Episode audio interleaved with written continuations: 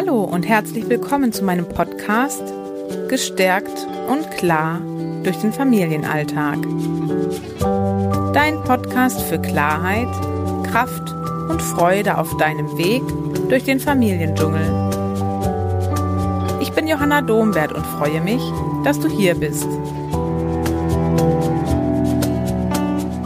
Heute möchte ich mein erstes Podcast-Interview mit euch teilen. Ich habe gesprochen mit dem Diplompsychologen Thomas Harms. Er arbeitet in Bremen ähm, und hat mit seiner Frau das Konzept der emotionalen Ersten Hilfe ins Leben gerufen. Wir haben uns unterhalten über die Ansprüche der Gesellschaft und der Eltern an sich selber und die Auswirkungen davon auf die eigene Elternschaft. Wir haben uns darüber unterhalten, wie wertvoll es ist, mit seinem eigenen Körper wieder in Verbindung zu kommen und wie sich eben diese Verbundenheit mit sich selber auf die Beziehung zum eigenen Kind auswirken kann. Wir haben über Schuld und Schamgefühle in der Elternschaft gesprochen, darüber, dass Kindertränen genauso zum Leben dazugehören wie freudige Momente und was Eltern tun können, um ja auch in, ich sag mal, unliebsamen Momenten mit sich in Verbindung zu sein und somit auch die Verbundenheit zum Kind zu stärken. Ich finde das Konzept der emotionalen Ersten Hilfe unglaublich wertvoll und wer es noch nicht kennt, kann gerne mal ähm, sich auch die Internetseite angucken. Dort gibt es viele sehr wertvolle Vorträge auch. Bei YouTube gibt es ähm, unglaublich viele Vorträge schon von Thomas Harms. Und ich freue mich sehr, dass ich ihn in meinem ersten Podcast begrüßen durfte. Der Einstieg ist ein bisschen holprig geworden. Ähm, irgendwie habe ich, ist die Aufnahme nach der Begrüßung gestartet, aber ihr bekommt immerhin seine Vorstellung mit. Aber meine Begrüßung ist irgendwie abhanden gekommen. Die dürft ihr euch einfach dazu denken. Ja, also erstmal herzlichen Dank für das Gespräch, das wir haben können, Frau Dommers. Ähm, ich ähm, ja, bin, arbeite in, in Bremen in, in dem sogenannten CEP, das ist das Zentrum für primäre Prävention und Körperpsychotherapie. Das ist im Wesentlichen eine Therapieeinrichtung, aber auch ein Ausbildungszentrum für diese Arbeit der emotionellen Ersten Hilfe und Eltern-Baby-Therapie. Und wir begleiten dort eben auch Eltern mit allen möglichen Formen von Regulationsstörungen zum Thema Schreien, Schlafen und Füttern. Ja. Und ähm, ich, ja, mein Hauptanliegen ist es eben, Eltern zu helfen, die in diese, gerade in dieser allerersten Zeit eben nicht das erleben, was sich die meisten natürlich wünschen, so einen ganz ähm, selbstverständlichen, liebevollen Draht und Kontakt zu ihrem Kind aufzubauen. Mhm. Gefühl haben, wir kommen zusammen, äh, genießen das Leben, sondern wir haben es eben dort eben viel mit Eltern zu tun, die ganz im Gegenteil, im Gegensatz dazu, mit dem Rücken zur Wand stehen, ja. die ähm, in Verzweiflung und Hilflosigkeit sind, weil sie die Ausdruckssprache ihrer Kinder nicht mehr wirklich gut aufschlüsseln und verstehen können mhm. und eigentlich ein bisschen ratlos vor, vor dem Kind stehen. Und das ist so auch meine Arbeit, ganz akut Eltern äh, in der Krisenintervention zu helfen, solche typischen Bindungskrisen zu überwinden und zu durchstehen. Ähm, und gleichzeitig aber auch den Ursachen auf den Grund zu gehen, womit hat es eigentlich zu tun, wo sind vielleicht auch die Brüche entstanden, die dann zu diesen Krisen geführt haben. Ja, ja, und sie bieten ja auch Ausbildung an, so wie ich das gesehen habe, um einfach auch das Wissen, ja, fast sogar, also auf jeden Fall über die deutschen Grenzen hinaus ähm, auch an die Menschen zu bringen und in die Familien zu gelangen, ne? so wie ich das genau, gesehen ja. habe. Es ist wirklich, wir arbeiten jetzt seit 30 Jahren in dem Feld und ähm, es hat sich einfach dieses ganze Verständnis und dieses körperbasierte Modell der Bindungsförderung und Eltern-Säugling-Therapie hat sich einfach immer mehr erweitert und, und, komplexer geworden. Und dieses Wissen trage ich jetzt wirklich auch äh, in alle möglichen Orte und Länder, um das ja. es multipliziert. Und das ist eben auch ein Teil meiner Arbeit, ist eben die Ausbildungs- und Multiplikatorentätigkeit. Ja, ja, sehr schön. Ähm, Sie haben es gerade auch schon gesagt, ähm, dass es Eltern, also dass es einfach Familien, man hat so dieses Bild, wie Familie aussieht, geprägt durch, ich weiß nicht, ähm, woher dieses Bild kommt, dass Familie eigentlich vorwiegend ein friedliches Baby auf dem Arm ist. Ähm, und wenn dann das eigene Baby auf die Welt kommt und der Kontakt vielleicht, also ich kann nur aus meiner eigenen Erfahrung sprechen, aber ich selbst mich hat es auch sehr stark herausgefordert, ähm, weil ja, wir haben ja gar keine Vorbilder mehr, wie Familie eigentlich aussieht oder was ein Kind braucht. Und gleichzeitig frage ich mich, es gibt so viel Wissen heutzutage darüber, was Kinder brauchen, was Säuglinge brauchen, was Eltern brauchen, um Kinder begleiten zu können. Und irgendwie sehe ich so eine Diskrepanz zwischen dem, wie es ist und dem, was es an Wissen gibt und wie, wie ist es? Also irgendwo denke ich mir, wir sind alle, also es gibt so dieses, diesen Unterschied intuitiv kann man Eltern sein? Ja. Und gleichzeitig, ähm, ja, warum fällt es einem so schwer, dann das, das so anzuwenden? Die ja, also ich denke, das ist tatsächlich eine der großen Paradoxien, wenn man mit mhm. diesem sich äh, beschäftigt. Ich denke, erstmal grundsätzlich haben wir ja bestimmte intuitive Anlagen als Eltern, ja. die man könnte sagen, uns eine Ausstattung geben, um mit Kindern spontan und auch liebevoll zu kommunizieren. Das ist die gute Nachricht. Mhm. Das heißt, die zumindest ein hinreichendes Maß an Beziehung und Bindung auch selber erfahren haben, können das abrufen.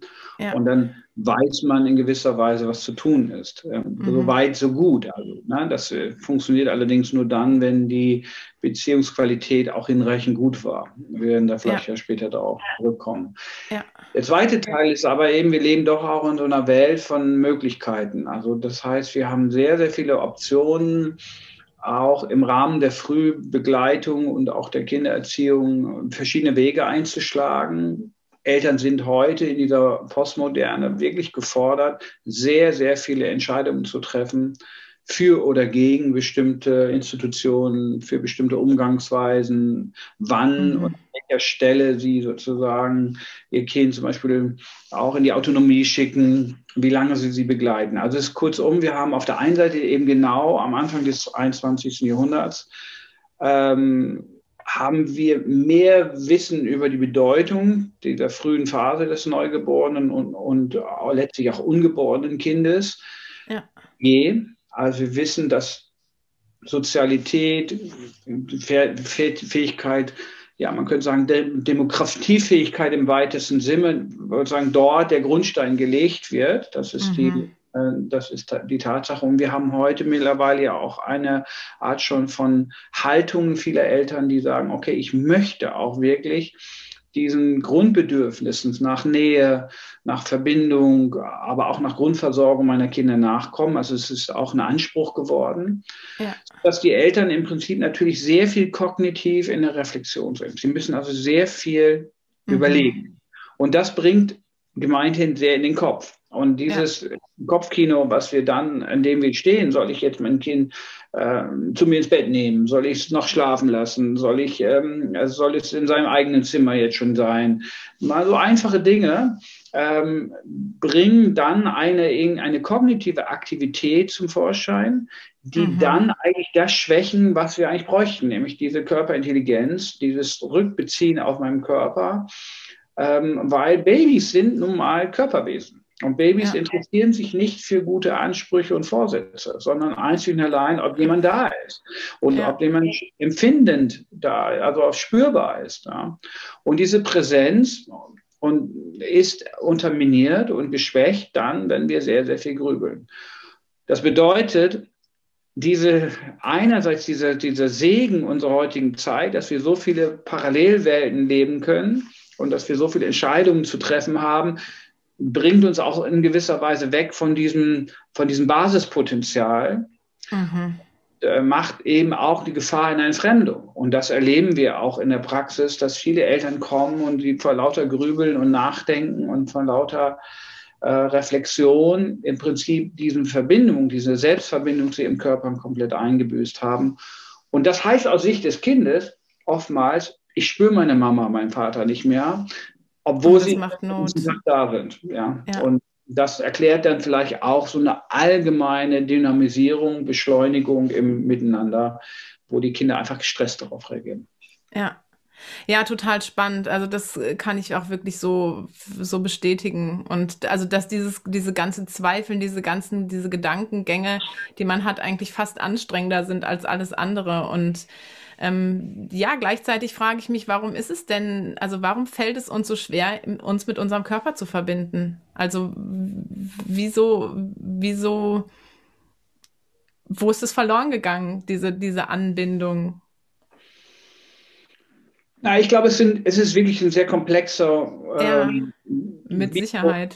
Psychologisch, sozialer Prozess, in dem wir uns da befinden, der diese Entfremdung wechselseitig äh, begünstigt. Aber es gibt ein paar mhm. Punkte, die man in jedem Fall nehmen kann. Ich glaube, um diese Körperverbindung aufbauen zu können, und das heißt als Mutter oder Vater, mich mit mir und meinen Empfindungen in meinem Körper sozusagen, ja, man könnte sagen, Kontakt aufnehme und dorthin lausche Mhm. Dazu muss ich in einen Zustand von Verlangsamung kommen. Also ich brauche wirklich eine, eine, eine wirklich grundsätzliche, ganzheitliche Beruhigung.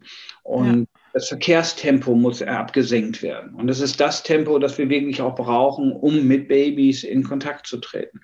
Ja. Nun leben wir allerdings in einer zunehmend, ja, man kann es beschleunigten und extrem resonanzarmen Umwelt. Also wir haben auf der anderen Seite sehr schnelles Informationstempo an allen mhm. Ebenen, die digitale Welt zum Beispiel. Ja, es gibt also dieses Tempo dieser Postmoderne ist einfach absolut inkompatibel zu dem Babytempo.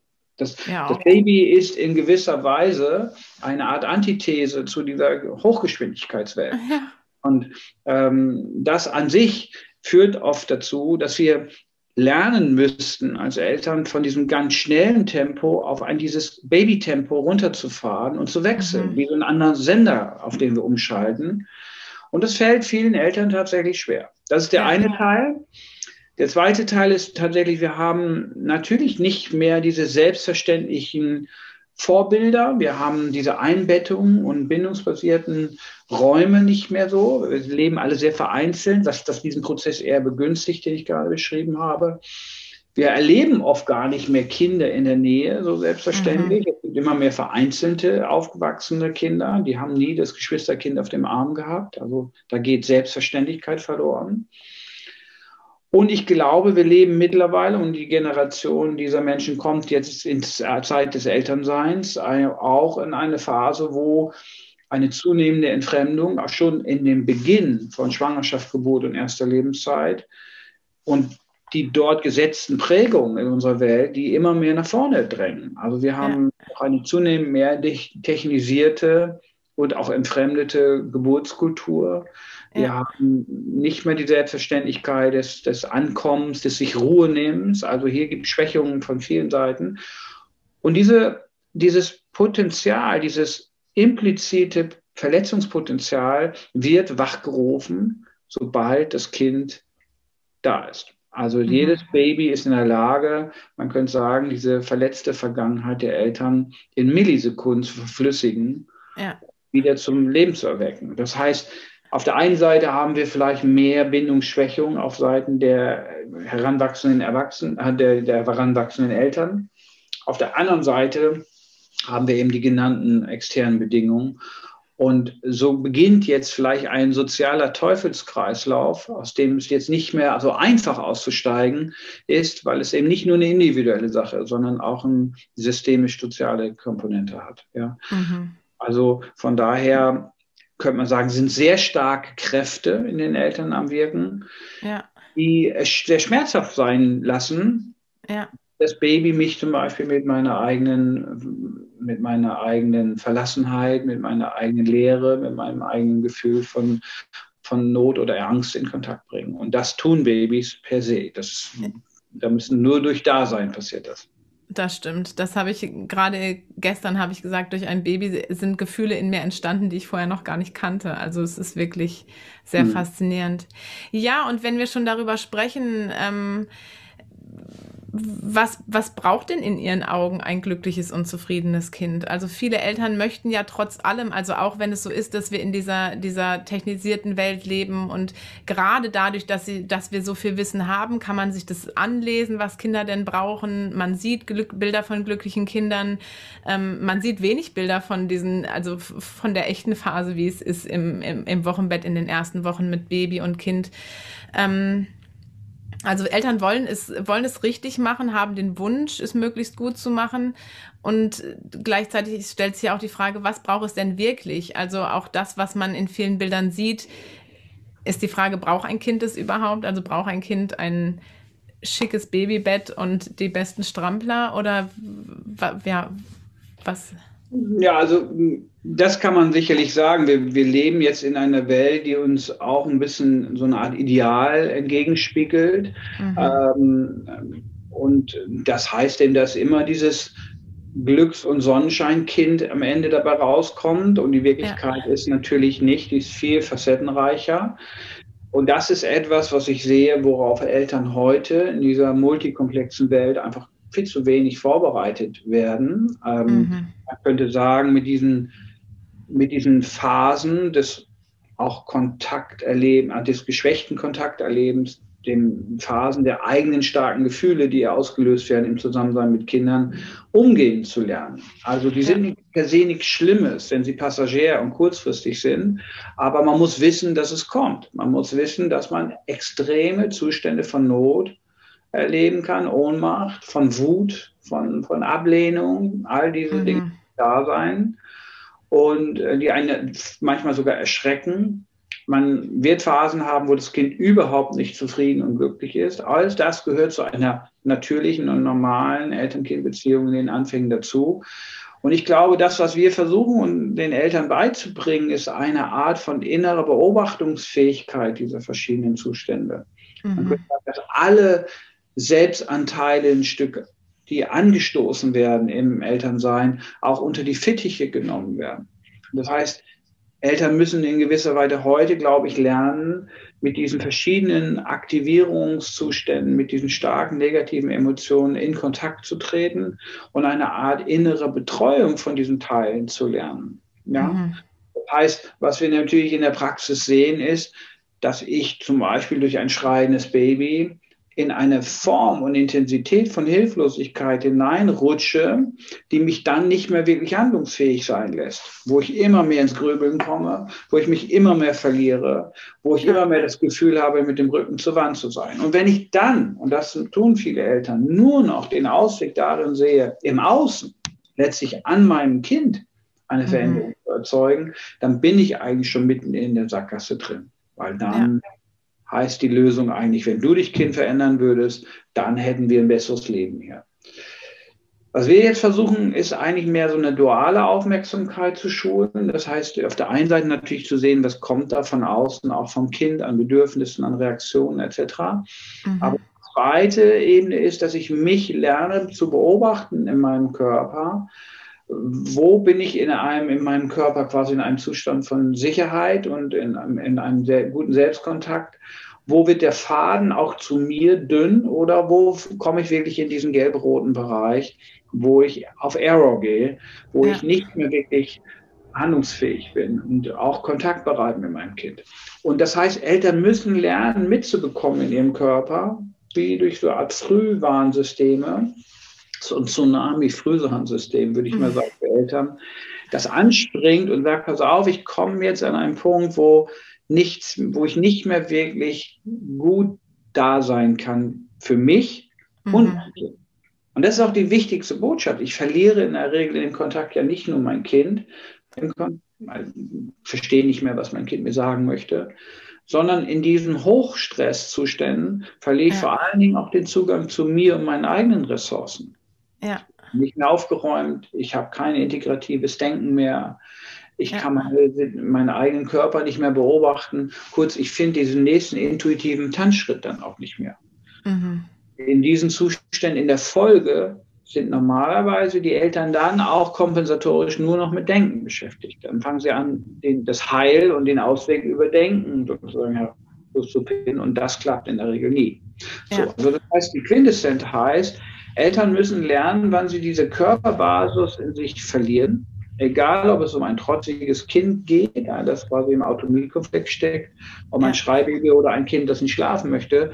Ja. Wann verliere ich diese, diesen Draht zu mir? Und wie kann ich den sozusagen gezielt und systematisch auch wiederherstellen, um wieder beziehungsbereit zu sein? Ja. Ja, im Endeffekt trägt einen das ja wirklich durchs ganze Leben, also auch später in der Schulkindzeit und in der Pubertät. Es wird so viele Situationen gibt es mit Kindern, wo eben genau das wichtig ist. Und also das ist auch was, was ich immer wieder in den Kursen mit den Eltern bespreche. Und was ich auch so wichtig finde, sich das bewusst zu machen, dass wenn dieser Stress so groß ist, wirklich auch unser Gehirn gar nicht mehr in der Lage ist, irgendwie kreative Lösungen auch wirklich zu, zu, ja, zu erdenken. Also dass es wirklich so wichtig ist, erstmal wieder bei sich anzukommen, um überhaupt wieder das Gehirn in die Lage zu bringen, ähm, zu gucken. Irgendwie bedeutet es ja implizit, ähm, wenn ich so eng mit meinem Kind verbunden bin, dass ich, also kommt da ja wahrscheinlich auch der Gedanke der Schuld. Also bin ich schuld, wenn mein Kind anfängt, so zu schreien oder was auch immer. Also wie geht man auch, gehen Sie auch mit diesem Gedanken der, der, der Schuldgefühle, der Selbstzweifel um? Ähm, und wie kommt man auch da in eine gewisse Achtsamkeit oder ja, also das ist ganz sicherlich ein großes Thema und auch mhm. das ist die, die Schattenseite dieser starken Selbstansprüche oder auch an die ja. Erwartung an das Kind, dass dort, wenn diese Ideale sich nicht erfüllen, in der Regel sehr viel Schuldgefühle und oft auch auf der anderen Seite Schamgefühle entstehen. Mhm. Ähm, dieses, das Gefühl, ich habe es nicht richtig gemacht, ich habe es verbockt, ich habe es gegen die Wand gefahren, das sind natürlich Dinge, mit ja. denen ich ständig in Kontakt kommen bei den Eltern, die also sehr selbstkritisch, selbst ablehnend und selbstdestruierend mit sich umgehen. Ja. Ähm, das heißt, für viele Eltern ist das Schreien und die Symptomatik, die wir beim Kind oder beim kleinen Säugling und Kleinkind zum Beispiel sehen, ist direkt zurückzuvollziehen auf eigenes Versagen. Das mhm. heißt, das wird direkt verknüpft also da ist eine Symptomat, Verhaltensauffälligkeit und das muss daran liegen, dass ich nicht genügend zum Beispiel, und das ist durchaus Teil dieser Attachment-Based Philosophie und das ist auch die, die Gefahr, die man sagt, wenn ich nur alles geben würde, wenn ich verfügbar wäre, wenn ich die Bedürfnisse meines Kindes durch Tragen, durch Stillen, durch Körpernähe erfülle, dann gibt es all das nicht. Und das ist vielleicht einer der großen Märchen, mit denen wir zu tun, also es ist wirklich ein Mythos. Ja. Ähm, und dann sind Eltern natürlich wahnsinnig enttäuscht, weil sie, die können das ja nur denken, äh, weil die müssen suggeriert auch diese Haltung, wenn ich das alles geben würde, dann gäbe es ja kein Problem. Mhm. Also es gäbe auch kein Weinen und es gibt kein Schreien der Kinder und so weiter. Und dann melden sich eben sehr starke Schuldgefühle. Und der Punkt ist einfach, Schuldgefühle sind negative Affekte, die auch entstehen in einem sehr aufgeregten Körper. Mhm. Also das heißt, man könnte sagen, die hohe Aktivierungsenergie, die hohe Aufregung, die Eltern erleben, während sie sich schuldig fühlen, während sie so selbstablehnend und selbstkritisch sind, führt letztlich dazu, dass sie dann in der Folge noch mehr Unruhe kreieren. Also das heißt, man, man, das Kind kann ja nicht sagen, ah, meine Mama macht sich gerade kritische Gedanken, ja. Das Kind spürt eigentlich nur den Stress und die Aufregung und die Körperspannung. Und darauf mhm. reagiert auch das Kind. Das Kind reagiert auf diesen Mangel an Zufuhr und Nähe im emotional-körperlichen Miteinander. Ja. Und das heißt, die, die, das ist ein fürchterlicher Teufelskreislauf, weil dieses Selbstanklagen schafft quasi den Nährboden für weitere Reaktionen des Kindes, die dann ja wiederum die Selbstanklage begünstigen. So. Ja.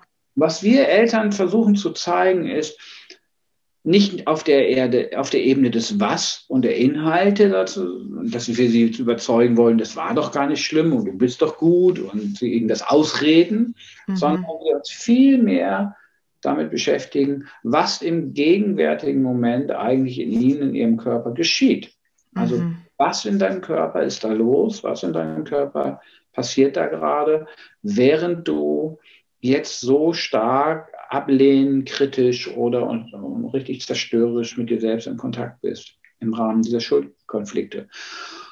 Und das bringt dann eine völlig andere Dynamik, weil das heißt, wir helfen den Eltern einerseits zu sehen, oh, guck mal, jetzt kommt Not in dir, jetzt verlierst mhm. du, jetzt kommt Aufregung, jetzt meldet sich dein Kopf. Und wir versuchen die Eltern ganz behutsam in so einer Pendelbewegung jetzt in den Körper zu sensibilisieren und dahin spürfähig zu machen, dass sie merken, okay, jetzt merke ich, wenn ich so diese Schuldgedanken habe, dann ist eine riesen Aufregung in meiner Brust, dann atme ich flach, dann habe ich Spannungen in bestimmten Bereichen meines Körpers ja. und merke, und das sollen sie quasi wie differenziert langsam lokalisieren können. Wenn ich in dieser Verfassung bin, dann habe ich auch keinen guten Draht mehr. Weder zu meinem Kind noch zu mir selbst. Mhm. Das heißt, sie können das gar nicht am Anfang in den akuten Krisen, in solchen wirklich herausfordernden akuten Bindungskrisen selber erledigen. Dafür brauchen wir professionelle Korregulatoren, Berater oder Therapeuten, die uns ein ja. Stück weit zumindest in der heißen Phase dadurch begleiten, bis ich gelernt habe, diese Zustände zu differenzieren. Mhm. Der, der, Lernschritt der Eltern ist, dass sie jetzt nicht weiter in diesem sich selbst befeuernden Schulddynamiken bleiben, sondern sie mitkriegen, aha, jetzt bin ich in dieser Hyperaufregung, jetzt bin ich in diesem Selbstanbindungsverlust, diese Schuldthemen begünstigen das. Darauf beziehe ich mich jetzt erstmal, dass ich so einen Stopp setze und dafür sorgen muss, dass diese innere Achse erstmal, die Beziehung, könnte man sagen, zu mir selbst wieder aufgebaut wird. Mhm. Beobachtung ist, wenn die Betroffenen dann diese innere Verbindung zu sich wieder realisieren und aktualisieren, also wiederherstellen, dass in der Regel sofort die Schulddynamik schwächer wird. Das spielt, wird weniger wichtig, ja. weil in dem Moment, wenn die Eltern diese Beziehung zu sich aufnehmen, zum Beispiel durch eine Atemregulation oder durch eine Selbstkörperwahrnehmung, ja. beginnt das Kind sofort die Mutter oder den Vater online wahrzunehmen. Also die sind sozusagen plötzlich wieder emotional verfügbar, ja. was eine neue Dynamik auslöst. Das heißt, das Kind spürt sofort, ah, da ist jemand, ah, da spüre ich ihn wieder. Und die kommen runter, beruhigen sich und werden auf jeden Fall kontaktbereiter. So, und dann mhm. wird eine Art gesunde, aufbauende, man könnte sagen, Bindungsthermik initiiert, die vorher nicht mehr da war. Und das macht, ist natürlich wie so ein Erfolgserlebnis der Eltern, wo sie merken, aha, wenn ich auf mich achte, wenn ich mich wieder einfange, dann wird auch der Draht zu meinem Kind sofort besser. Also ja. da werden sie sozusagen neugierig, so weiterzumachen. Das müssen wir. Nur da kommt, das ist für die meisten Eltern am Anfang, wenn die Malese schon ziemlich stark ist und die Entfremdung schon sehr fortgeschritten, kriegen die das alleine nicht mehr hin. Ja. Ja, ich glaube, das ist auch also eine ganz große Herausforderung überhaupt. Ich meine, wir sind in einer Zeit, in der auch viel versucht wird, alleine hinzukriegen, gerade weil man ja auch sonst anfangen muss, sich einzugestehen, dass es gerade mal nicht gut klappt. Aber ich finde, in der Elternschaft gibt es so viele Überforderungen. Ich weiß gar nicht, ob das überhaupt funktioniert, das alleine hinzukriegen. Und wenn wir ehrlich sind, früher hat es ja auch nicht funktioniert, nur war das System einfach ein anderes und man musste sich vielleicht nicht professionelle Hilfe suchen, sondern war in, einem, in einer Gesellschaft ein, also eingebunden, die einen mitgetragen hat in den schwierigen Phasen. Aber Familienalltag wirklich ganz alleine zu bewältigen, ähm, das ist ja, das funktioniert in meinen Augen fast gar nicht. Ja, und ich auch da nochmal, ich glaube, diese ganze Idee, das müsste immer gut sein, ist eine Sackgasse. Ja. wir versuchen ja. Eltern wirklich zu sagen, es ist nicht immer gut. Ja. Das, ich glaube, ist einer der größten Probleme moderner Elternschaft, dass wir zu wenig, man könnte sagen, auch Toleranz und Haltefähigkeit für unlustvolle Spannung haben. Ja. Diese, die, die andere Seite, sage ich jetzt mal, von gelingender Elternschaft ist eben diese Containing-Fähigkeit. Das heißt, wir müssen auch ja, auch manchmal aushalten und standhalten, wenn so eine Erfahrung, wenn es längere Zeit mal so ist und nicht daraus sofort ein Riesenproblem machen. Ja. Also da muss man sagen, das war früher vielleicht ein bisschen zu viel war, wo man gesagt hat, ach komm, das Kind schreit, stell es in den Garten, lass es ausschreien mit zum Teil ja. traumatisierenden Wirkungen, ist ja. heute vielleicht ein bisschen zu viel in die andere Richtung, dass wir ständig selbstzweifelnd um uns herum kreiseln und ähm, statt vielleicht eher in einer ruhigen, gelassenen Selbstanbindung zu bleiben und das mal abzuwettern, ja, wie mhm. eine Phase, wie eine, wie eine durchstehende Phase, wo ich aber weiterhin für mein Kind verfügbar bleibe. Mhm. Weil das ist klar, wenn dieser wenn diese hohe Stressdynamik in den Eltern überhand nimmt, und das erleben wir in der Praxis ganz häufig, das ist so schwächend, so belastend, so energiefordernd, ja. das kann man nicht lange durchhalten. Und dann ja. Äh, gibt es den Kollaps. Also es gibt keine korrigierenden Systeme oft. Wenn da eine ja. Freundin kommt und sagt, komm, lass gut stecken, das ist jetzt echt nicht so schlimm, das wird wieder besser. Jetzt schau mal, ich bin ja hier, wir machen das zusammen. Sozialer Kontakt. Oder es gibt jemanden, der sagt, pass auf, ich habe das auch schon erlebt, ist nicht so schlimm. Sowas gibt es ja. Das kann ich eventuell heute in einer Stillgruppe finden mit anderen Eltern, ja. wo ich das anschaue. Allerdings eben sehr häufig sind viele junge Eltern komplett alleine auf sich zurückgeworfen. Ja. Dort ist oft das einzige, der einzige Weg der Selbstauseinandersetzung ist dann diese ständige intellektuelle Reflexion. Deswegen ja. ruht glaube ich, eben auch der Ratgeberrat, äh, ähm, der, der Markt. Ratgebermarkt derartig, ja. weil, weil, es so eine Sehnsucht gibt nach Orientierung. Ja. Und die These lautet, die Orientierung finden Sie nicht im Kopf mit einem Kind. Nicht zumindest alleine, sondern wir bekommen den wirklich nur in einer, man könnte sagen, inneren Orientierung. Ja. Und das bedeutet aber, ich muss langsam und behutsam mich dem aber auch zuwenden, was denn da eigentlich in mir gerade passiert.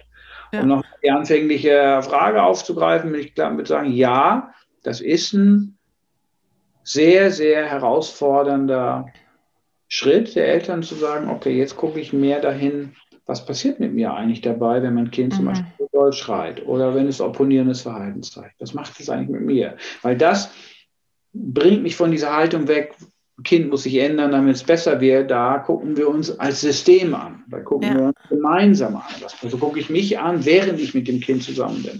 Und wenn die Eltern dazu ihr Go geben, ihr Bündnis, dass wir in so eine Art von Diskurs kommen und so eine Auseinandersetzung, dann ist schon ein Riesenschritt getan und dann ist wie eine Perspektive, die verändert wurde, schon geschehen.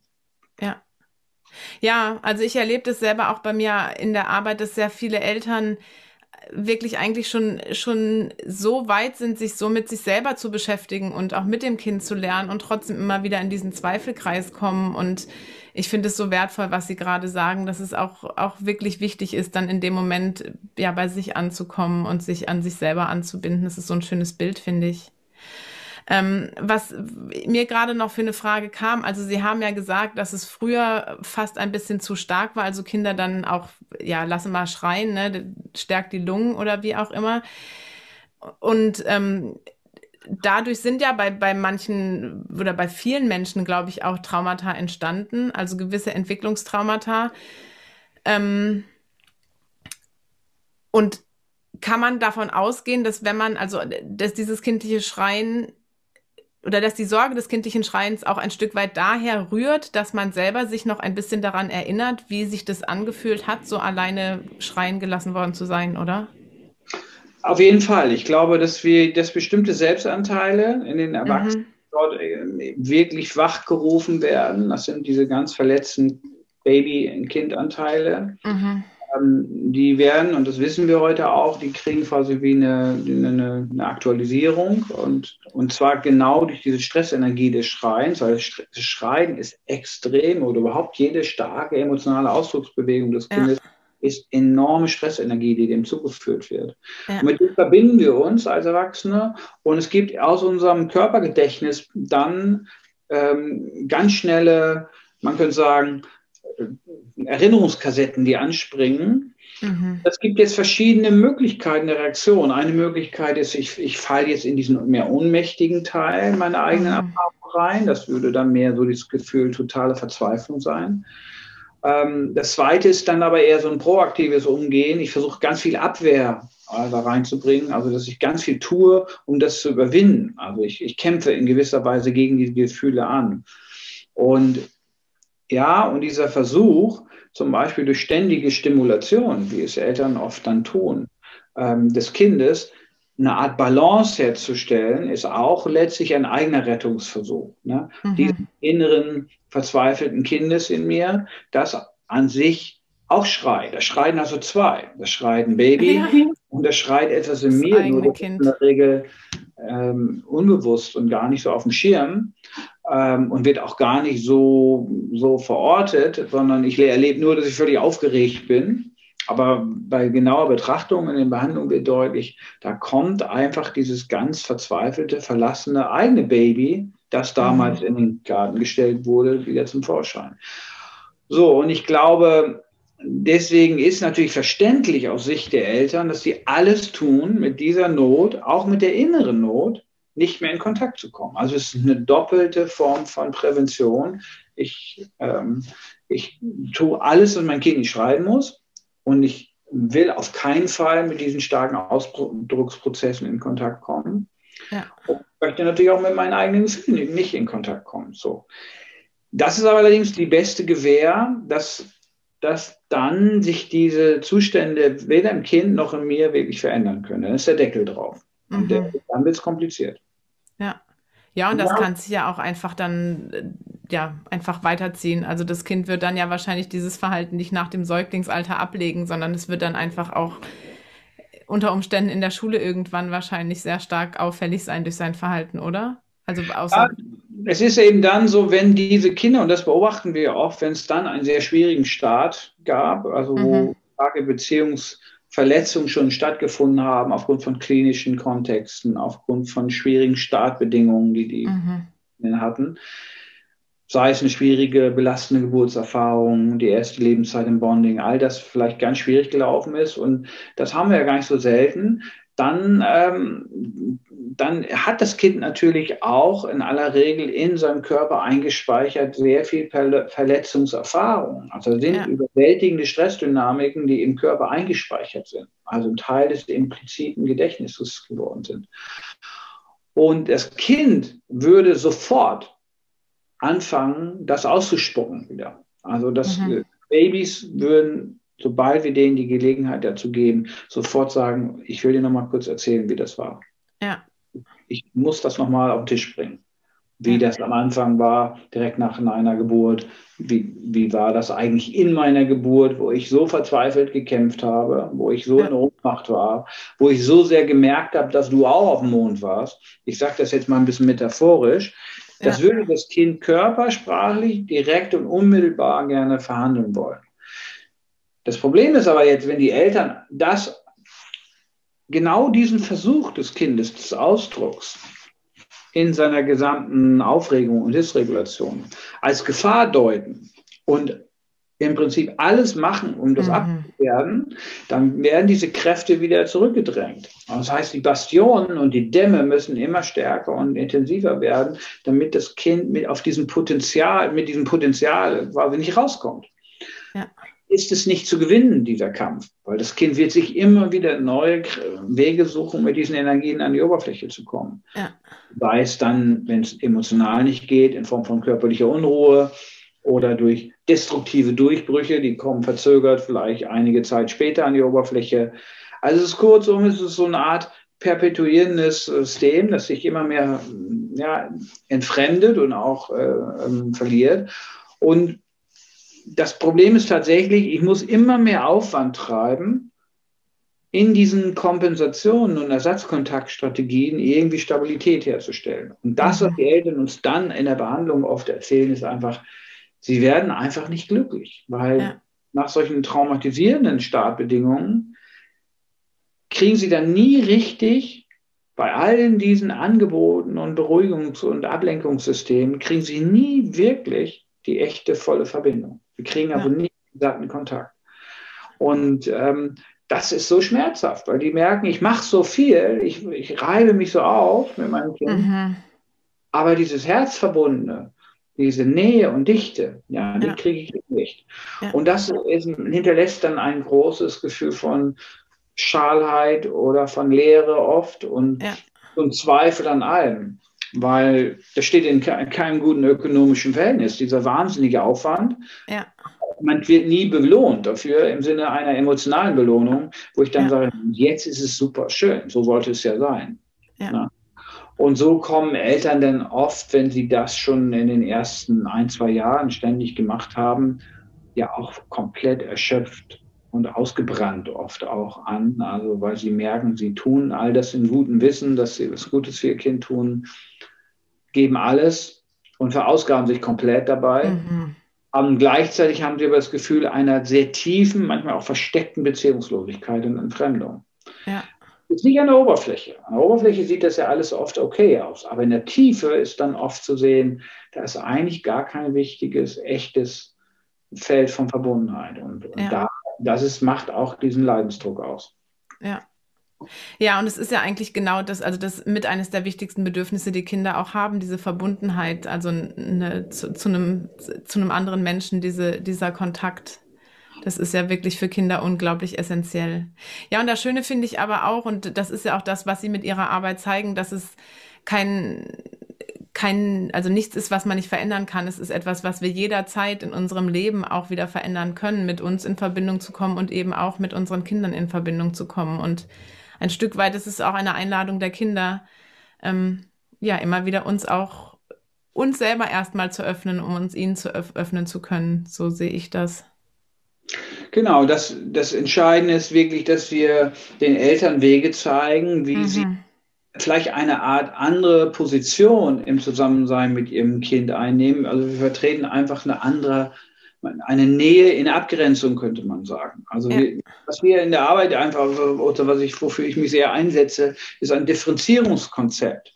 Das heißt, über diese Selbstanbindung an meinen Körper, dass ich gut, gut in einem inneren Zustand von Resonanz und Fürsorge mit mir bin, muss ich die Sicherheit nicht mehr über das Kind holen. Mhm. Das Kind ist also frei. Ja. ja. Und das, das ist also die erste Voraussetzung. Das heißt, ich übernehme für meinen Stress, meine Belastung, meine Gefühle, meine Verantwortung selber. Ich, ich versorge mich selber. Und ich erwarte nicht mehr vom Kind, dass es anders ist. Und dadurch entlassen wir das Kind so ein bisschen. Und dadurch mhm. können wir jetzt in eine neue Form von Organisation treten. Also es beginnen neue Dynamiken, die jetzt ähm, ja, die, die jetzt ganz schnell übrigens, auch in der Babytherapie ist es sichtbar, dann an die Oberfläche kommen. Also die Kinder sagen, aha, da kommt jetzt nicht das normale Angebot von Stimulation, von ja. oralen Angeboten oder ähm, motorischen Angeboten, sondern da kommt jetzt zum ersten Mal eine Mutter, die sich hinsetzt und im Wesentlichen für sich sorgt und sich in den Bauch atmet und sich zurück und gibt ein bisschen diesen Platz. Und jetzt wird dieser Platz mit neuen Dingen gefüllt, weil jetzt kommen diese ganzen alten Erfahrungen und Prozesse auch an die Oberfläche. Manchmal entspannen sich die Kinder auch direkt, sind einfach nur dankbar, dass jetzt zum ersten Mal sie nichts tun müssen oder so. Ja. Aber sagen wir mal, 50 Prozent der Situation ist dann oft in der Entspannung, dass die Kinder mit einer ganz wuchtigen emotionalen Erfahrung auch kommen, die aus diesen Entwicklungstraumatisierungen herrühren und dann zeigen sie ihren Schmerz, ihre Not, ihre Verzweiflung, ihre Verlassenheit, was auch immer es jetzt im Einzelnen war, sehr, sehr prägnant und sehr deutlich. Ja. Und was sie dann brauchen, ist eben kein Mensch, der ihnen das abnimmt, sondern ein Mensch, der mhm. an ihrer Seite ist. Ja. Und das versuchen wir den Eltern einfach zu zeigen, zu sagen, pass auf, wir geben euch Hilfsmaßnahmen, dass ihr da bleiben könnt, auch ja. dann, wenn das Kind sich mit sehr wuchtigen, starken Gefühlen an dich wendet. Und ja. es ist nicht deine Aufgabe, es abzunehmen, sondern es ist deine Aufgabe, man könnte sagen, so, eine, so ein Begleiter zu sein mhm. und ein, ein Zeuge zu sein, manchmal auch nur, von dieser Intensität, aber in einer möglichst stabilen Verfassung. Ja. Ja, und da ist er denn kein eigen, im eigentlichen Sinne der klassische befürsorgende Co-Regulator mehr, der was tun muss, der gut sein muss, sondern die, der hat sozusagen seinen eigenen Job und genug mit sich zu tun, sich im Boot zu halten, damit er nicht aus der Kurve fliegt in dieser Intensität von Emotionen, die das Kind dann liefert. Und das ist einfach eine, eine komplett andere Art von, Eltern, von, von Identität und von Idee von Elternschaft. Mhm viel mehr Vertrauen in die Eigenregulation und Autonomie des Kindes. Mhm. Es ist viel mehr, man könnte sagen, auch Vertrauen in die Selbstregulation des Kindes. Allerdings auf der Basis eben dieser starken inneren, man könnte sagen, Bindung, die die Eltern dann haben und aufrechterhalten. Ja, also ja. sie haben eine Menge zu tun. Sie haben ja. viel mehr, sich um ihre eigenen inneren Kinder zu kümmern, während sie mit dem Kind zusammen sind. Und gleichzeitig finde ich, nimmt es total, also nimmt es diesen äußerlichen Druck und diesen Stress raus. Es ist, es ist ein, eine ganz andere Art von dem, was man zu tun hat. Also es ist eine viel ruhigere Art in meinen Augen von dem, was man zu tun hat. Und einem Säugling, also in der Phase auch schon zuzuhören. Ich finde, es ist mit eines der größten Geschenke, die man seinen Kindern machen kann. Also wirklich mit dem gesehen zu werden, was es mitbringt und auch mit dem anerkannt zu werden und da trotzdem da zu sein und zu sagen, ich bin an deiner Seite und ja, auch ein Stück weit, wir, wir schaffen das gemeinsam. Also. Ja, und dieses aufnehmende Zuhören, also dieses auch empathische Zuhören, mhm. Auch ein Gut, das wir nicht nur für die Säuglinge brauchen, sondern wir brauchen sie lebenslang in Beziehung ja. mit unseren ja. Kindern und mit unseren wichtigsten Liebespartnern. Ja. Das heißt, dieses sehr stark ähm, verbindende Momentum, also dieses wirkliche Hereinlassen, das Aufnehmen, mhm. wo wirklich so ein herzbasierter Zustand von Beziehungen auch entsteht, das ist das Nonplusultra in jeder Liebesbeziehung, in jeder Partnerschaft, in, ja. in, auch einem, mit einem jugendlichen Menschen hat sich daran nichts geändert. Das brauchen wir auch später. Also diese ja. Differenzierung und die Unterscheidung, was bin ich und was bist du und was ist dein Problem und was ist mein Problem. Ja. Dass nicht dein Problem gleich zu meinem Problem wird, wie es der Fall ist. Ähm, und die meisten Eltern das gar nicht merken, wie sehr sie sich anstecken lassen von den Problemen ihrer Kinder. Mhm scheint mir ein ganz wichtiger Punkt zu sein. Ähm, insofern machen wir oft die Beobachtung, wenn die Eltern das einüben und die ersten Erfahrungen damit machen mit dieser, mit diesen Abgrenzungsfähigkeiten, also dass sie quasi in Nähe sich abgrenzen, ja. dann wird das ein Modell, was auch für die Kleinkindzeit, Schulzeit, Jugendzeit ja. und, und, auch darüber hinaus wirkkräftig ist. Ja, auf die, jeden Fall. Dieses Selbstanbindungsmodell ist eben eins, was man ein wenig universell in Beziehungen auch gut gebrauchen kann das trägt ein durchs Leben, also nicht nur durch die Kleinkindzeit. Ja, also vielen Dank für dieses wirklich sehr unglaublich interessante ähm, Interview mit Ihnen und ich würde mir wirklich wünschen, dass diese Arbeit eigentlich Einzug erhält in, ja, so wie Geburtsvorbereitung eigentlich in, in die Vorbereitung zur Elternschaft, weil ich glaube, das, das würde einfach so vielen Familien so viel Unterstützung und so viel Last auch nehmen. Ähm, würde ich mich sehr, sehr drüber freuen, wenn das immer mehr Bekanntschaft auch einfach erhält. Und das Buch ist ja auf jeden Fall schon mal ein sehr guter Einstieg, finde ich. Also auch wenn wenn es keine lokalen Angebote gibt, finde ich, ist es einfach ein wunderbarer Einstieg. Und ähm, ja, man kann sich ja auch sonst in jeder Region gibt es ja Leute, die einfach auch mit einem selber arbeiten. Von dem her vielleicht kann man da ja auch eine Kombination finden. Ja, und es gibt jetzt mittlerweile wirklich sehr, sehr viele professionelle Begleiter schon, Therapeuten, Berater, die auch ausgebildet sind, allein von uns und von vielen Kollegen auch, ja. die das machen. Also das Feld ist jetzt wirklich bestellt. Also wir leben wirklich in einer Zeit, wo man nicht mehr unbedingt zwingend alleine damit durch die Gegend ja. laufen muss, sondern man kann sie Unterstützung holen. Genau, wir dürfen anfangen, uns Hilfe zu holen, auf jeden Fall. Das sage ich auch immer. Und das ist kein Zeichen der Schwäche, sondern eher der Stärke in meinen Augen. Genau. Ja, gibt es abschließend noch etwas, das Sie Eltern irgendwie mit auf den Weg geben möchten oder aus Ihrer beruflichen oder auch Ihrer persönlichen Erfahrung? Ich glaube, es ist einfach genau das, was wir jetzt gesagt haben. Ich glaube, mhm. heute ähm, eigentlich die, eine große Chance, dass Eltern sich mit diesen Fragen auch wirklich äh, in einen Raum begeben, wo sie das auch reflektieren können. Die dürfen sich Unterstützung holen, sei mhm. Zum einen in wirklich anderen in Elterngruppen, wo sie sich austauschen, aber auch professionell. Kein Mensch schämt sich heute zur Parodontosebehandlung zu gehen, präventiv ja. in Zähne sich zu kümmern. Ich finde, man sollte normaler damit umgehen, dass man von Beginn an sich um die verschiedenen Gefühlsanteile sich kümmert und dass das zum guten Ton irgendwann hört, gehört. Auf jeden Fall. Und das wäre mein Wunsch für die Zukunft und Eltern zu ermutigen, holt euch da wirklich das, was ihr braucht, um gut diese Zeit zu erleben zu können. Ja.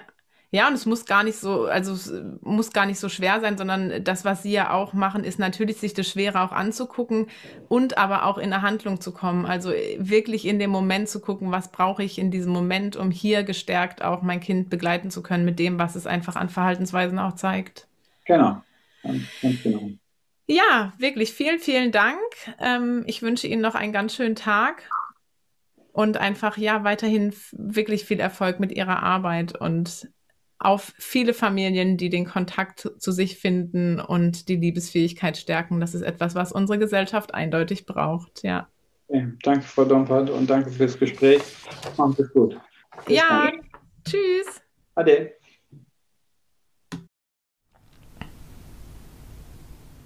Ja, ich hoffe, das Interview hat dir genauso gefallen wie mir.